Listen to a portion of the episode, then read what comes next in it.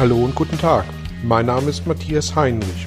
Ich helfe Menschen und Unternehmen seit 2010 mit Coachings und Seminaren über sich hinauszuwachsen. Mein Ziel ist es, Ihnen zu helfen, innere Bilder von bestimmten Situationen in Vertrieb und Führung zu überprüfen und gegebenenfalls nachhaltig zu korrigieren. Kurze Impulse wie der folgende lassen neue Ideen und Inspirationen in Ihr Tagesgeschäft einfließen. Herzlich willkommen zu Ihrem heutigen Belgian-Impuls. Welche Eigenschaften erwarten Mitarbeitende eigentlich von ihren Führungskräften? Das ist das Thema des heutigen Impulses. Was wir als Führungskraft von unseren Mitarbeitenden erwarten, das ist klar. Aber wie ist das umgekehrt? Was erwarten diese von uns? Was wünschen sich unsere Mitarbeiter von uns? Um uns dieser Frage zu nähern, drehen wir die Perspektive doch zunächst einmal um. Was wünschen Sie sich von Ihrer Führungskraft, so Sie denn eine haben? Was sind Ihre Grundsätze? Nach was arbeiten Sie, wenn Sie keine Führungskraft haben?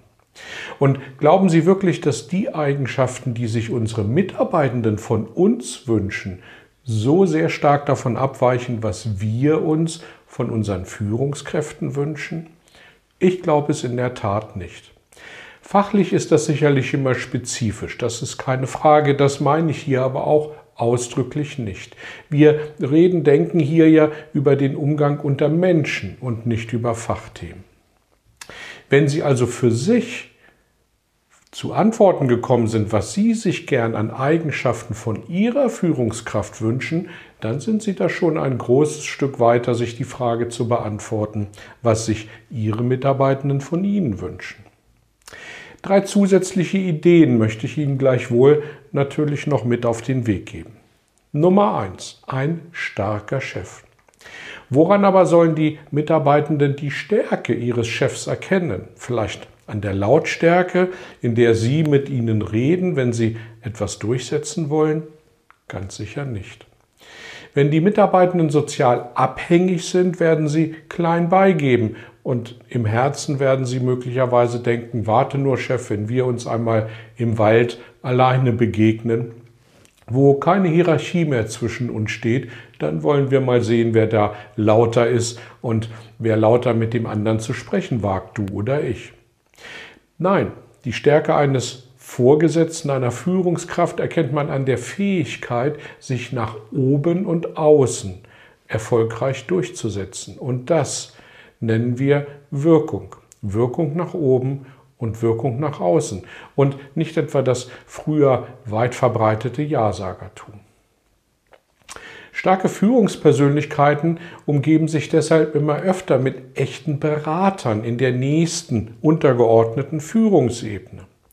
Und was die Kopfnicker im mittleren Management einer Unternehmung wert sind, das kann man in wirtschaftlich schwierigen Zeiten gut sehen.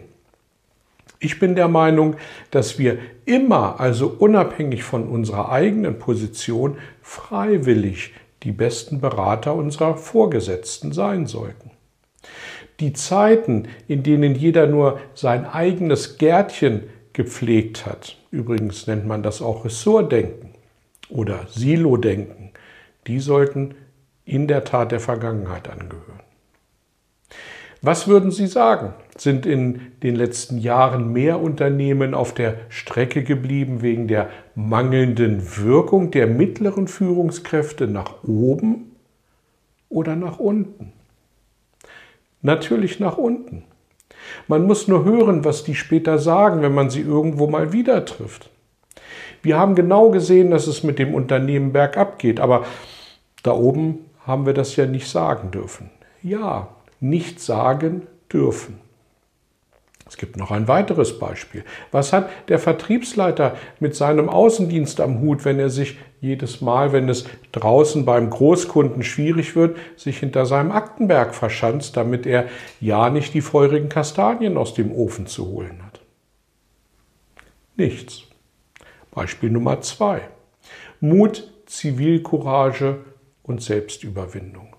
Was meine ich damit? Es ist manchmal erschreckend festzustellen, wie mutlos gewisse Chefs sind. Die wenigsten sind eben von Geburt an Führungskraft und auf der Hochschule doziert das heute auch niemand. Aber Mut ist das Nadelöhr guter Führung. Und manchen Vorgesetzten würde ich gern mal den Rat geben, einfach bildlich gesprochen, mal aus dem ersten Stock aus dem Fenster zu springen, damit die Mitarbeitenden endlich mal eine mutige Tat zu sehen bekommen. Und bitte, das meine ich sinngemäß und nicht wirklich. Zu diesem Punkt passt übrigens auch unser Merksatz, blamiere dich täglich. Nicht im Sinne von sich zum Kasper zu machen, sondern im Sinne von Entscheidungen treffen. Auch dann, wenn nicht alle dazu nötigen Parameter bis ins letzte erkundet und vor allem abgesichert sind. Idee Nummer drei, Vorbild sein. Von sich mehr verlangen als das, was erwartet wird. Was meine ich damit? Die meisten Menschen gehen für ihre Führungskraft durchs Feuer, falls die Führungskraft vorangeht.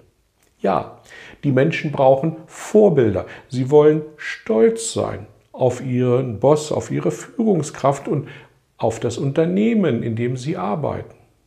Warum ist dem so? Ganz einfach. Eigentlich sind sie dann stolz auf sich selbst. Von sich mehr zu verlangen, als andere von einem erwarten, ist ein vielschichtiger Anspruch. Es ist eine Art Lebensphilosophie. Und es bedeutet im Einzelnen.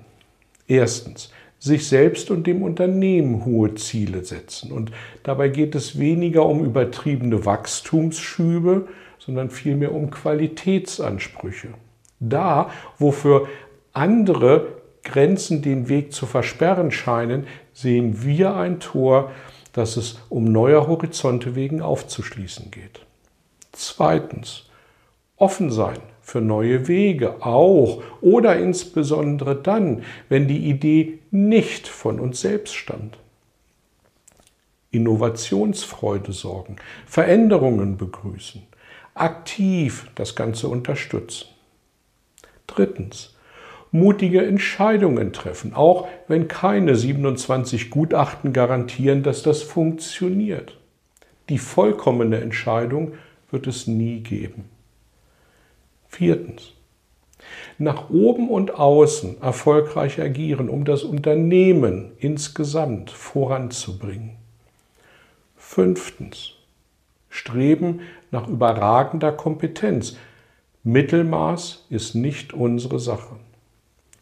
Sechstens. Vorbildliches Verhalten, insbesondere in Fragen der Disziplin und Konsequenz. Damit ist also ausdrücklich nicht gemeint mit diesen sechs Punkten mehr arbeiten, intensiver arbeiten, sondern anders arbeiten. Ich wünsche Ihnen, dass, Sie Ihre, dass Ihre Mitarbeiter auf Sie stolz sind und dass Sie gerne für Sie arbeiten und Sie auch gerne mit Ihnen arbeiten. Vielen Dank für Ihr Feedback zu diesem Impuls. Danke fürs Teilen und Weitergeben. Danke fürs Dabeisein und bis zum nächsten Mal. Tschüss. Vielen Dank für Ihr Interesse an meiner Arbeit und an meiner Vorgehensweise. Gern werde ich auch ganz konkret für Sie tätig und helfe Ihnen, über sich hinauszuwachsen. Sprechen Sie mich an. Ich freue mich auf Sie und die Zusammenarbeit im Coaching oder Seminar.